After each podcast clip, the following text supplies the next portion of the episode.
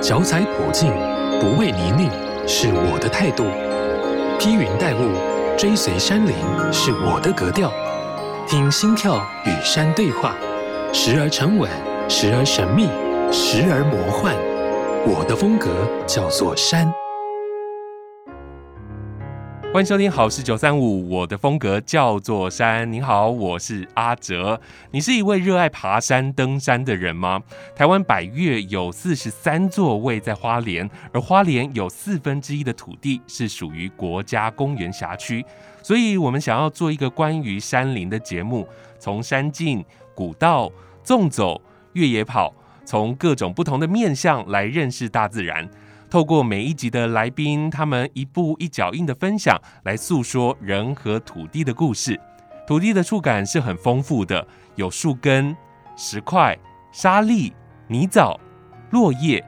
人们上山的时候多是散步、健行，而这一次，让我们一起上山比赛去。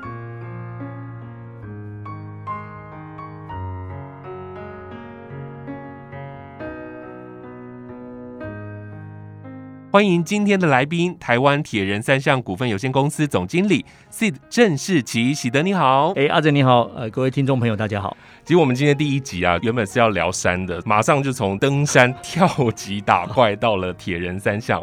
那铁人三项就是游泳。然后长跑跟自行车，先自行车再跑步，先自行车再跑步，这是不能够更换的，对不对？基本上这三项顺序是要照这个顺序了。嗯哼哼，就是这个三项所组成的一个赛事哦，所以大家都知道，反正铁人嘛，就是要很耗自己的体力跟耐力。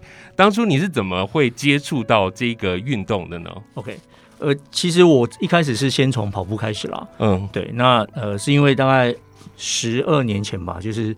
身体有些状况，就是身体不太舒服，嗯、然后背痛了一个月。这个中间看了很多的医生，中医、西医啊，什么各种治疗都做，但是完全没有起色。这样，嗯、那一个月后就突然就好了。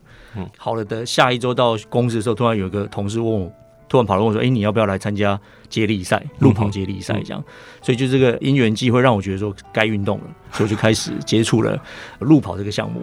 我刚刚以为你是因为路跑身体好了，这样不是，就是先休养，就发现我要来运动了。因为我前一个工作其实相对它的比较紧绷啦，对，就是我们在做活动企划的，所以相对呃 tempo 比较快，嗯，也没来由就是生病了一个月，嗯，对，然后那一个月就是也没有办法躺着睡觉，我就每天只能坐着睡觉，嗯，可能是老天爷给我的一个 hint，啊，就是呃一个月之后就突然就好了，就不痛了，嗯，然后下一个礼拜就有一个同事来问我说。你要不要来参加接力赛？嗯，对，那我就觉得说，哎、欸，那应该要好好照顾自己的身体，所以就开始了这个呃路跑的运动。嗯，对，运动项目很多都是朋友推坑。对对，那当时的同事有人在玩铁人三项，然后他就跟你讲说，路跑太无聊了，就你就只能玩一样运动。嗯，对，那你看你花一样的时间，比如说跑一个全马可能要四个小时，对，玩铁人三项一个标准的五一五可能也是三个小多小时。他说，你看你用一样的时间其实可以玩三项，其实很划算。嗯嗯，对，就。呃，糊里糊涂的就去报名了铁人三项赛，但这三项其实是完全不一样的东西啊，而且它所需要的肌力耐力都不同哎、欸。对，人家说你就去了这样。对，其实我我们其实当然这是开玩笑啦。我们常常听到很多朋友讲说啊，我不会游泳啊，我不太会骑车什么的。我说其实这些都不是问题，嗯，最大的问题就是你要不要去报名。所有的关键就是你就先去报名，缴了报名费，那、嗯、后面的一些的呃改变就会开始。对，像我我们那时候其实坦白讲，我很久我自己的游泳也不好，当然一开始也会犹豫，可是朋友推坑的时候，好啊，那就大家一起去玩这样，所以就缴了报名费。等缴了报名费开始，你才去意识到说啊，我其实要好好来练习游泳，嗯，所以你才会开始去呃呃想办法去找以前的泳镜啊、泳帽啊，然后 找出来之后才开始要去练习游泳，对，然后练习游泳之后，你会发现哦，我哪里哪里需要做修正，然后开始去呃买准备脚踏车，不管是租的还是买的，对，其实我觉得这个。虽然是开玩笑，但我觉得还蛮重要，就是你一定要有第一步嘛。嗯，对。那我我们觉得，其实你要开始改变自己，认真去运动，就是你找一场赛事报名，嗯，然后你就会开始开始准备那一场比赛。嗯准备过后就想挑战了，越来越高层级这样。对对对，你可能从五 K、十 K，然后你你其实你十 K 完之后你就开始有设定目标了，嗯、对，然后跑二十一 K，然后听到很多朋友开始就跑全马啦，嗯、对，然后一样，其实田上也是一样，嗯、对，然后我觉得这是一个很有趣的过程啦，嗯，对，其实那个真的是一个很享受的过程，其实大家都可以一起来，因为运动对很多人来说它只是一个休闲，可是现在对你来讲变成了一个工作。对，嗯，为什么会有这样的转换？因为我知道你过去也做过蛮多工作的啊。哎、欸，对，做了很多奇怪的工作。是 坦白讲，我从来没有想过这个工作会变成我人生职涯的一部分。嗯，对。那其实就像你讲，我以前摆过地摊，嗯，对，然后也帮朋友的妈妈。竞选过，嗯，对，然后我做过呃电脑工程师，嗯，对，然后在活动公司做过，然后也曾经在摄影公司做过呃公关跟人资，嗯，对，那刚好有个机会，就是其实就是呃有一天黑 hunter 打来，就是哎我有一家公司在找这样的一个人，这样，然后我就觉得哎人生应该要改变一下，虽然这是一个从呃完全对我来讲是一个全新的工作领域，然后刚好那时候我开始在运动了，对，然后其实还蛮有趣的是。呃，我铁人公司的第一场比赛在垦丁的 Ironman 七零点三，我有去，嗯，对。然后我们当时参加的时候还想说，呃，在台湾要一家私人公司办铁人三项赛不太容易，对。那我们想说，这家公司应该很快就会倒了，所以那是二零一零年这样，对。然后当然从来没有想过，那二零一二年的时候，我接到了这通电话。其实二零一零年我就想说，如果有机会，如果这家公司没有倒，嗯，也许我可以。考虑来这边上班，这样，对对对，啊，但没想到二零一二年真的就是电话来了，嗯，对，那我也把握住了这个机会，然后就转入了这个工作，嗯，对，那当然我现在会会一直跟大家分享说，我觉得这是我做过人生最棒的工作，没有之一，这是最棒的，对，因为这个工作真的可以带给我很多的。当我自己本身得到很多的成就感，嗯，其实我们透过这个这个运动赛事的举办，我们真的可以帮助到很多人，不是只有选手本身，哦，对，参加的人、参加的人的朋友的眷属，嗯，跟参与的，比如说志工，对，然后厂商，然后甚至我们跟在地的居民，哦，对，在地的地方政府，嗯，对，然后怎么样去帮助到这个环境的改变？其实有太多太多呃，让你非常感动的因素在。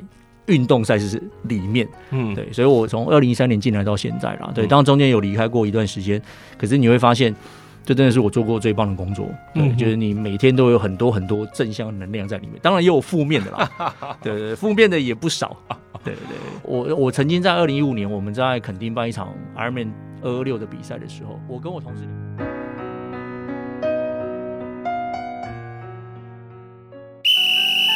无论你是新手入门，或已身经百战，踏入山不管地带，都要严阵以待。山只管它的自在，入山前的准备与装备得自己来担待。青山达人来解答，马上进入山不管地带。在后疫情时代，越来越多人走入户外，那登山呢，也成为了大家户外活动的热门首选。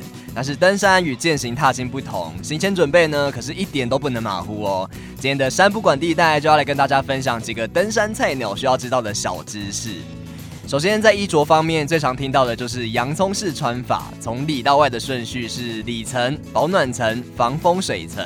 那里层呢，要选择的就是吸湿排汗的材质，由于登山运动会不停的流汗蒸散，那如此呢，就能将水汽排出，就能够避免湿冷，让人感冒甚至失温。第二个保暖层通常会选择刷毛或是羽绒外套、背心，那最好是轻盈好收纳的，这样在行进间呢就可以以很小的体积收纳在包包里面，方便活动。最后呢就是防风水外套，而且还需要有透气跟保暖的功能。一件好的登山外套不仅可以避免水汽窜入，也能够让汗水有效的排出。由于科技的进步，现在有很多专门的网站可以提供登山的新手爬温做功课，以及推荐一些台湾入门的山，让新手可以从简单的开始挑战，像是花莲的锥麓古道、沙卡汤步道等等。那如果想要清楚的知道步道的入口、行进的方向，甚至是更详细的资讯，许多人呢会下载登山专用的地图 APP。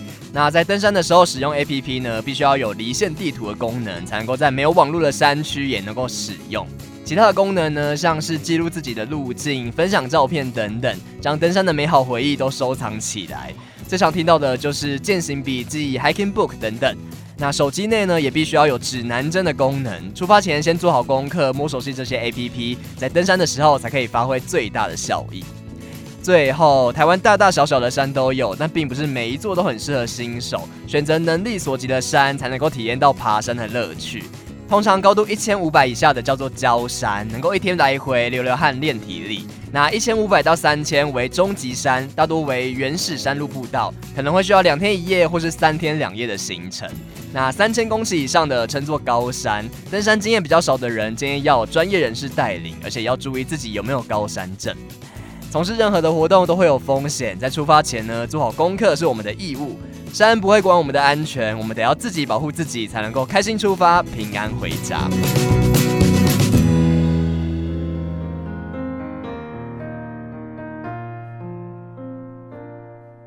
我我曾经在二零一五年，我们在垦丁办一场 Rman 二二六的比赛的时候，我跟我同事两个人，我们就开着车，等于要自行车一百八十公里的赛道，这样开车走过一圈，嗯然后我们沿途就是发呃传单，然后只要有店家有居民就我们就会停下来，然后去告诉他说这一天有比赛，嗯然后呃可能会影响到你。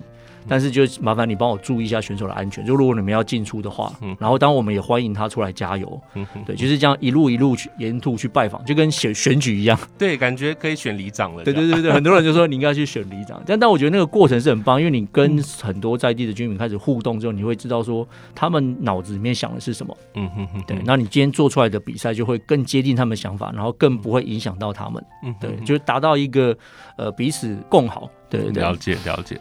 那这几年除了铁人三项之外，我知道你们公司也增加了这个越野赛事，对不对？要不要来聊聊为什么又想要做越野赛？嗯我们喜欢做户外运动的人，其实基本上我们都会喜欢山林啊。对。那虽然我们比赛都在公路上，但是我们跑步的时候都往山里面跑。嗯。对，就可能我们都跑上森林公园啊，或者是跑到呃肯尼牧场后面那些草原里面。嗯。其实是一个因缘机会。国际上有一个很大的品牌叫 Xterra，对，它是一个越野铁人三项赛。嗯。那它在台湾已经呃已经举办了五年了。嗯嗯。当然因缘机会就是我们现在这两个品牌在合作，然后呃。所以今年的 Xterra 赛事也是我们帮他执行。那当然，因为他们是非常着重在，他们就是整个比赛基本上百分之呃七八十都是在山里面。嗯，那我们就开始跟他合作，然后我们也呃我们自己的比赛有更多的呃内容是在跟山林有关。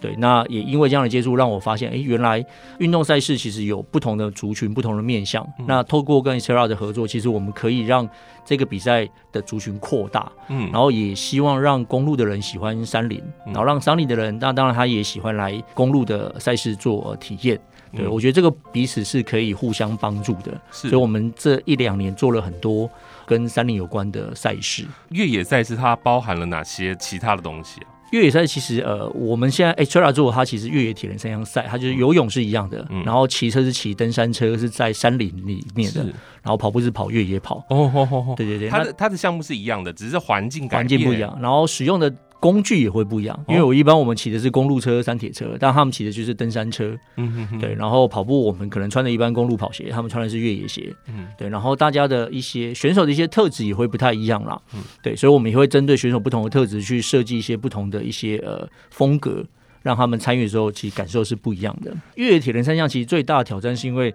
登山车这一个部分啦，因为登山车有一些些的呃技巧在，它不像我一般我们骑公路车，我只要会骑，我骑上了马路，就像我骑 U bike，每个人都会骑。是，但是因为骑登山车，你要去因应山里面的各种地形，嗯，可能是上坡下坡，可能是河床，嗯，可能是呃草地，对，像这样东西会需要一些技巧。所以，变我们其实也现在也在努力去帮去推广，让更多人喜欢登山车这个运动。嗯哼哼，对，因为因为它的门槛不同嘛，对不对？对，对，门槛相对，我自己觉得比可能因为年纪比较大了，其实骑登山车会觉得它其实会有一点难，尤其是我们在骑登山车在山里面要下坡的时候，它其实车的轮子是比较宽还比较窄？比较宽，比较宽，比较宽嘛，对，比较宽，比较吃底，对不对？比较吃底，但是因为登山车很可能很百可能百分之一。呃，你骑的地形可能像台湾这么多山林地形，嗯，你可能会有很长一段地形就必须要下坡，嗯哼哼，那下坡在山里面，你要因应的可能是呃地形的，就是可能会有沙地，可能会有呃砾石，嗯，对，然后可能有不同不同的地形，那你在那个掌控性上就要很好，反应要相对要更快，要专注一点了，我觉得啦，它的上坡跟下坡更可怕。哎，上坡我觉得还好，下坡有一点。刚刚你说到办铁人三项的时候，你要去跟这个周围的这些居民还 玩闹一下。对对，那山林山林赛事主办单位在赛前需要做什么更多的准备，特别要注意的地方吗？嗯，山林其实最重要就是我们要确保整个赛道的安全性啦。虽然它听起来就是很自然的一个一个山林，但是不是每一条赛道，其实毕竟我们办比赛，对，如果你只是纯粹去骑。可能，比如说我只只要有一条路，或是甚至他们就边骑边找路。但是我们毕竟是办比赛，办比赛你就像我刚刚提到，手中还是安全，所以我们要先确保这一条路是在选手去骑的过程当中，他可以很专注在竞赛过程。嗯，但是他相对要我们要去维护赛道上的可骑性或者可跑性，让选手在呃这条赛道上在比赛的时候，其实基本上是安全性要够高的。嗯，这是第一个。对，那当然我们自己在一些呃其他周边的规划上面，其实也很重要。嗯，对，像越野铁人这样赛，可能在登山车部分，我们在山里面布的医护人员就很多。嗯嗯，你要想一件事情，就是我今天如果在山里面发生任何的一些意外，其实选手他很难被及时。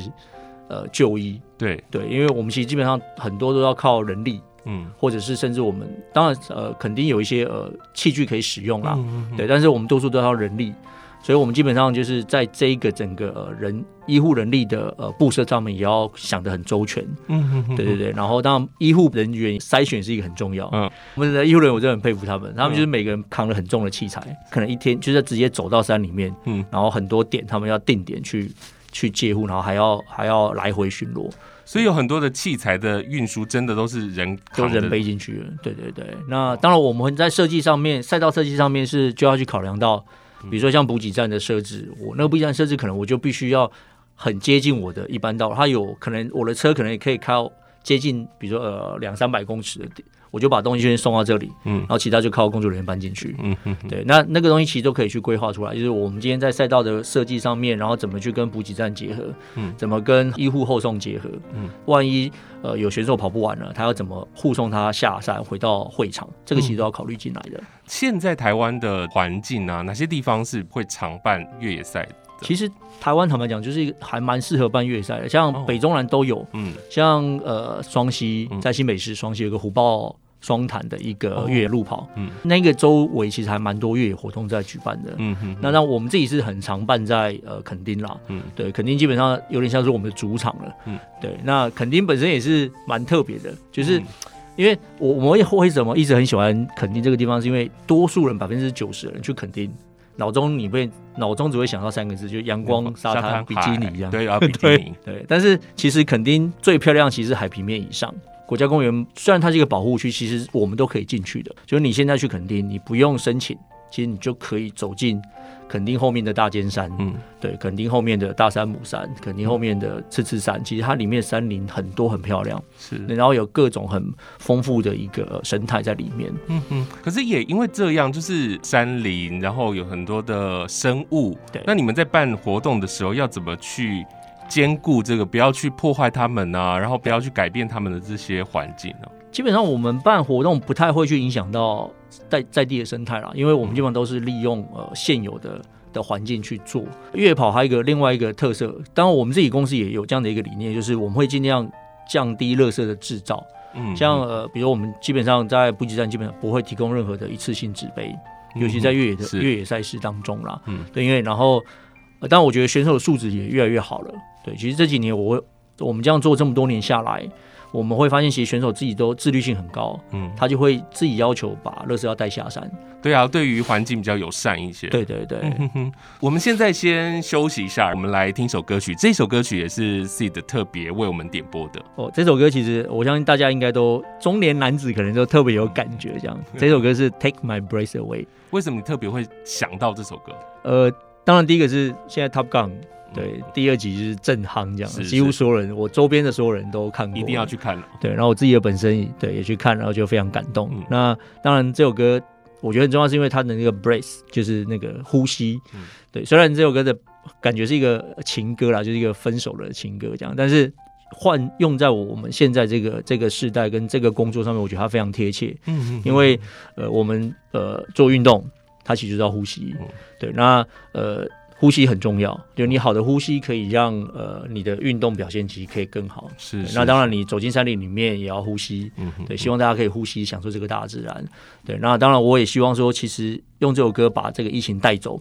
嗯，对，因为现在 COVID-19 其实，当然我们希望它慢慢的进入尾声啦。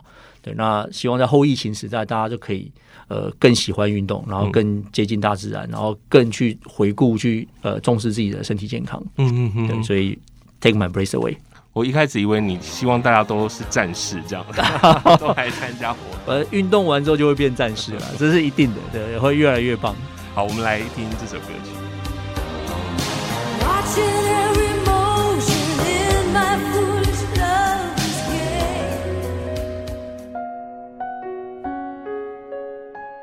所以你们公司除了办这些活动之外，对于环保的概念也是非常非常的强化。我我这几年做下，我觉得这件事情就是我们讲，尤其当然这几年一直在的很兴盛的一个叫 ESG 的议题。是，但是其实我们很多年，我们二零一三年开始，我自己就觉得说，呃，有一个很深的体验，像呃那时候运动赛事越来越多，人口越来越多，那你呃每次去参加一个马拉松，像我举例，比如说台北马，然后你就。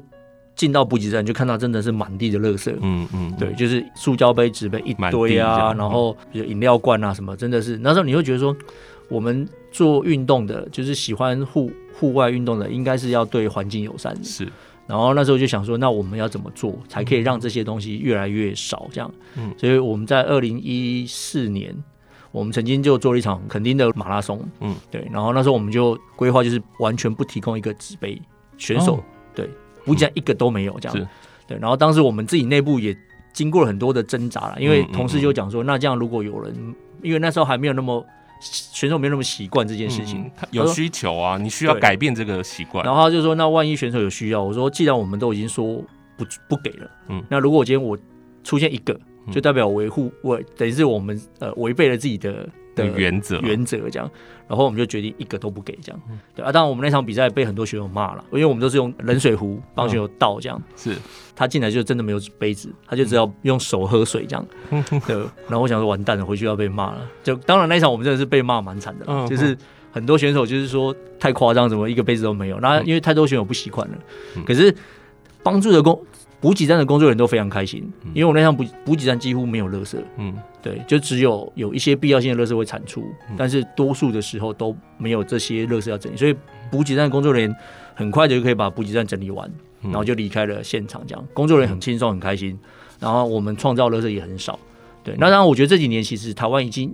越来越多赛事在做这样的一个规划，嗯哼，所以选手也会知道，选手也会自己调整他们的装备嘛。对对对对，那也会看到越来越多选手，其实他自己本身就会带环保杯，嗯，对，像他旁边可能会挂一个一个环保杯，或者甚至有一些调整的做法，就我可能在第一个补给站会给一个纸杯，哦，备用的，但是之后就不会有了，嗯，就是如果你真的忘记带了这样子，你就只能带这一个，嗯，跑到完这样，不能用那个水管这样用滴的这样。呃，也可以啊，我们可以创造一个这个滴管路跑这样。对，其实这个这个是可以做到的。对对对对，其实我觉得办运动赛事很有趣的地方就是，呃，你有太多太多的无限的想象空间。嗯嗯。对，那我们都会想说，怎么样对选手好，怎么样对，甚至我们要想怎么样对工作人员好，怎么样对呃选手的眷属。然后怎么样对在地居民好？然后呃，我们就可以去发挥很多很多的创意在这一个赛事里面。然后最重要、最重要一点就是让大家要喜欢上运动。嗯哼哼哼。对，因为很多人都觉得说啊，运动好累啊。对，那这件事情，或者是我今天要去山里面很累啊。我们第一次去垦丁要进山的时候，那我们有。同事不太习惯，嗯，要爬山这件事情，他看到那个就哇，脚就酸了。对，一看到那个鹿角就算，因为它不是正常的鹿，这样。嗯，对。但是其实你去多去几次，你就会发现，嗯，你真的很享受那个环境。像是你进入到了铁人三项公司之后，比较常去比赛，还是不常比赛了？比较不常比赛。对，因为因为我们比赛多数都在周末了，嗯，对，然后也。就是，变成说我报报名别人赛事的频率会变低了，因为真的是没有太多的时间。嗯，但是还是会维持运动的习惯。嗯，对。然后，但是即使不参加比赛，但是我们还是会了解各个赛事的资讯。是是。然后或者去观摩，或者去当工作人员。对啊，因为刚刚刚我们事前讨论到，就是说现在在比任何的赛事也一直在希望进步嘛，对不对？希望。能在原来的架构之下，能够做更多的事情，这样。那去年公司推出了一部史诗大戏，叫做《斯卡罗》。对，那你们在今年九月份会办斯卡罗的间歇跑哦，你要不要来聊聊为什么会有这样的一个活动发想？刚刚提到就是一些，我们真的很喜欢垦丁这个地方，恒春半岛这个地方。那当然，斯卡罗是因为跟屏东县政府，其实它主要是屏东县政府发起这个活动，是对那。但是这个概念是一开始我们跟县政府在聊的时候，我们就聊说，其实呃，恒春半岛很多人，就像我讲，很多人去去恒春，就是只是去沙滩、去去海边玩这样。其实你对当地的一些呃人文啊，或者一些过去的历史，其实没有太多的了解。那所以我们才想说，利用这样的主题，因为刚好搭了斯卡罗的这一部大片，结合这样的一个践行跟路跑的一个活动，然后希望让更多人可以去了解在地的一些历史文化。嗯哼哼哼。对，然后当我们会我们尽量把那个路线跟或者是一些呃来参加践行或者是越野跑的这些人。他可以透过这样的活动去了解整个历史的一个背景。我们曾经办过垦丁马拉松，送过一个米叫廊桥米。嗯，对我那时候想说，廊桥到底在哪里？对对，后来我开始我去看，哦，诶，廊桥就是恒村呐。哦哦哦哦，对，就恒村的古地名就是廊桥。嗯哼，对对对，就是，所以我觉得这个东西很有趣。就是我刚才讲，我们虽然是办运动赛事，嗯，可是我们其实做运动赛事，我们其实呃。更要去了解在地，嗯，像很多在地的朋友都会跟我讲说，哎、欸，你感觉比我更像在地人，对，比如说我们在在垦丁、在澎湖、在台东，自己的习惯啦，就我真的会去看说，哎、欸，这边有什么呃文化嗯。的东西，或者是呃特色的食物，嗯，对，或者是呃呃人文，那我就希望说把这些东西可以结合在运动赛事里面，会不会开发更多的秘境？呃，会。我们的工作习惯就是，我在开着车，有路我们就会进去绕一下，嗯哼哼，对。然后跑步的时候就是有路就去就去跑一下，是是。你就会发现很多地方其实平常观光客不会去，嗯，对。但是我们可以通过运动赛事让大家更了解这个地方。嗯哼哼。因为现在其实越来越多这样子运动跟观光结合的活动哦，那就像你说的，不单单只是运动，然后可以透过运动，然后还可以感受到当地的这些风土民情啊，你们就要做更多的功课了。哦，对，但是很开心啊，真的很开心。就是这是一个这个这个整个的筹备活动过程当中，其实你就是真的在享受这个这件事情，所以就变它不是我的，对，就是它不是一件工作而已，嗯，它就是我的生活的一部分，嗯，对。然后你你怎么样让更多在地的东西进来，这也很重要。所以我们其实真的思考很多，不管是送给选手的赠品，嗯，或者我今天设计的呃衣服，或者是我今天给的奖牌，嗯，那你都会有很多在地的元素进来，然后甚至我们现在。很也很推崇一件事情，就是选手的东西尽量都用在地的，对，因为这个就跟环保减碳有关。是对，像我举个例，像我们在呃二零二零年的台东办一个铁人三项赛，Army 七。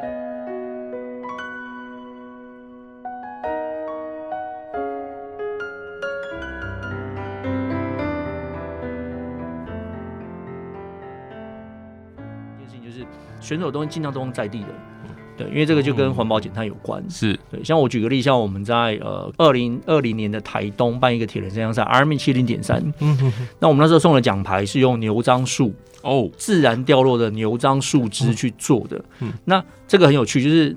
是因为那时候跟呃台东交管处处长在聊天，他说呃有一个基金会，他们专门用自然掉落牛樟树的树枝去做切片，做成艺品。他说那我去思考看有没有可能跟他们结合这样。嗯，对他们叫绿色季权，他们等于是所有贩售商品的三分之一是拿来再种树，对，就是再种重新种新的树，然后三分之一拿去。呃，赞助足球队，他们有个计划叫以树养球，嗯哼，然后另外三分之一就维持他们这个社会企业的生存，这样营运这样。嗯，我研究完之后，我就请同事去跟他联络，说那有没有可能用那一个数字来做奖牌？嗯，然后他跟我说可以，是对。那所以我们就用自然掉落的牛樟树数字去做出台湾，应该是我不知道是不是第一个啦，但是我觉得对我来说那是很很棒，因为选手拿到就是一片牛樟树枝，然后我们去镭射雕刻奖牌。嗯。虽然那个奖牌其实比一般的成本还要高，嗯、就比一般我的金属奖牌还要高，嗯、可是其实我对环境是有回馈的。嗯嗯嗯、然后选手拿到的那个奖牌的每一个人都不一样，嗯、因为它是自然掉落的，你不能去保证我的跟你长得一模一样。嗯嗯、对对，那是独一无二的，它就独一无二。对，但是其实很多，我觉得我们做很多事情其实是很很也是一个呃要有一个勇气啦。对对，因为我们做了蛮多很多在台湾运动赛事，其实。过去没有人在做的，嗯，对，那我们就想说来试试看，嗯，对，那做完之后就发现，哎、欸，这样的一个概念其实很好的，然后就开始看到，开始有其他的赛事也类似这样概念出来，嗯哼，对，那我就发现我们其实是有在做，就是呃，有把在地的这些东西放进来，嗯，然后让更多的选手去感受到，就是我今天来台东。我不是只有比赛，嗯哼，对，不是比赛完就结束了，对对对可以带着这个礼物，而且这个礼物不是我运动的结果而已哦，还是我真正到当地拿到的东西。是，是，就是选手缴了报名费，选手努力付出这么多，这么一整年去完成了一个比赛，嗯，他这些东西最后转换成一个对社会有帮助的一东西，我觉得这个东西就是，也许多数选手不见得在第一时间知道这件事情，但是我觉得我们在背后默默的做了很多事。呃，积功德吧，积阴德，我觉得啦。对对对，接下来你们会有什么样的计划吗？接下来，因为应该就是台湾要解封啦。对，接下来的赛事真的蛮多的。然后，当然我们也希，我也很开心啊，就是。呃，即使这一两年疫情期间，当然很多大型活动都被呃被禁止了，但那个没有办法，因为为了要让这个疫情得到控制，下半年其实我们开始从八月份一路到明年三月份，我们都已经排好了一个赛事计划，大概有可有十来场吧。哦，当然遍布全台湾，我们很鼓励大家来。举例，比如说十月二号，我们在垦丁就有一场 Ironman 的七零点三的国际铁人三项赛事。那我很期待是希望边境解封之后，外国人可以再回到台湾，因为过去这场比赛，呃，Ironman 是一个呃目前很大的一个国际的赛事的品牌，嗯，基本上每一场比赛都会有将近一千个外国选手会来到台湾，嗯嗯，对。那因为疫情的关系，所以这些选手都没有办法来到台湾，所以我希望其实十月份如果有机会，可以再再度欢迎这些选手进来，这样。然后十二十月十二十二二十三号，就刚才讲，也是在垦丁有一场呃 Lava Trail 的玩野垦丁的越野活动。哦哦对，那这场就是它就很越野，是对，它就是真的是呃越野跑跟登山车的活动。嗯对，然后当然我们这里面也做了一些呃创意的发想，就是我刚才有提到，我们希望公路跟越野是互相结合的。是，所以这一次在这个里面，我们设计了一个公路越野的接力赛，路跑接力赛。嗯哼哼，就是。呃，四个人一队，然后两个人可以负责去公路跑，嗯，两个人负责越野跑，是对。那你就会，如果今天我的朋友可能有一些人是越野跑，嗯，我们就终于可以一起办比赛了，是对。你就帮我跑越野的部分，我就跑公路部分，嗯对。或者是当然，我们也鼓励你踏出舒适圈啦，是对。就我原本不跑越野的，那因为这个跟朋友一起去嘛，对，那我们就交换这样，对对。所以这是十月份的那。我们还有一场很特别比赛，在十二月三号、四号，嗯，对，在大鹏湾，在东港大鹏湾，自行车是封闭国道高速公路。哇，这样子从今年八月份开始，一直要忙到明年了。呃，一直要忙到明年，应该是不会停了。接下来就是爆发性的运动，希望了，因为我觉得我们自己做运动赛事最重要一点是，呃，当然运动观光很重要，我们希望大家透过运动去去认识更多呃在地的一些呃呃风土啊风俗民情，嗯，但是。呃，办运动赛事回归到最最终，还是希望让大家其实喜欢运动，嗯、然后让运动变成生活的一部分。没错，不见得要参加比赛的时候，你还是可以愿意有这样的一个习惯，然后去山里面走走。因为台湾其实真的是一个很棒的一个环境。嗯，嗯，我今天想要上山就有山，我想要去海边就有海边。嗯哼。然后我想要有一个不同的运动环境，其实你很快就可以到达。没错。之前听过李伟文荒野保护协会的那个荣誉理事长，就我听过他演讲，我觉得很感动。就是他曾经讲过一个观念，是台湾其实是可以一天赤道到北极来回的。对，因为我们台湾是呃北回归线通过地区，所以你从嘉义，你其实嘉义那时候是热带，你一路往阿里山上去。对，你到阿里山山顶的时候就是寒带，嗯嗯嗯，对，所以你可以当天来回赤道跟北极，对。然后像我看过一些外国朋友分享，他说台湾就是你一个小时之内就可以从山上到海边，嗯嗯，有这么棒的环境，那你怎么能窝在家里？是，所以就应该要走出去，接触这些大自然。我觉得那个心，让你的心态是会更正向的啦，嗯，然后会更开心的。嗯，你只要走进去山林里面，走到户外。你人就放松了。哦，有一些朋友跟我讲说，哇，你每你一年要去十几次恒春半岛，嗯、要去十几次去垦丁的，嗯、你会很烦。我说不会啊，其实我每次只要车子一进入恒春半岛，反而特别放松。对，一过了风港，然后或一到一到了访寮访山，你看到那个海边开始出现之后，嗯，啊，你整个心境就不一样了。对，嗯、虽然工作很累，我们做这个工作，呃，可能要二十四个小时不能睡觉。嗯嗯，对，然后每天要就是我们要上山下海，然后可能要做一些出众的工作。但体力上真的是很折磨人，是。但是那个心情上其实会让你很开心的，就是我进去是哇，对，就是真是很美的一个地方。哇，今天真的是非常感谢你来到节目当中，跟我们分享这么多这样子，然后开心。一直说到垦丁，说到垦丁，他也安排了一首歌曲，叫做《无乐不作》。对，我们现在就是只要车一开进恒春半岛，就要开始放这首歌，要感受当年海角七号的心情。是是是，好，今天谢谢你来到节目当中，最后我们就听这首歌，谢谢，谢谢，谢谢，谢谢阿德。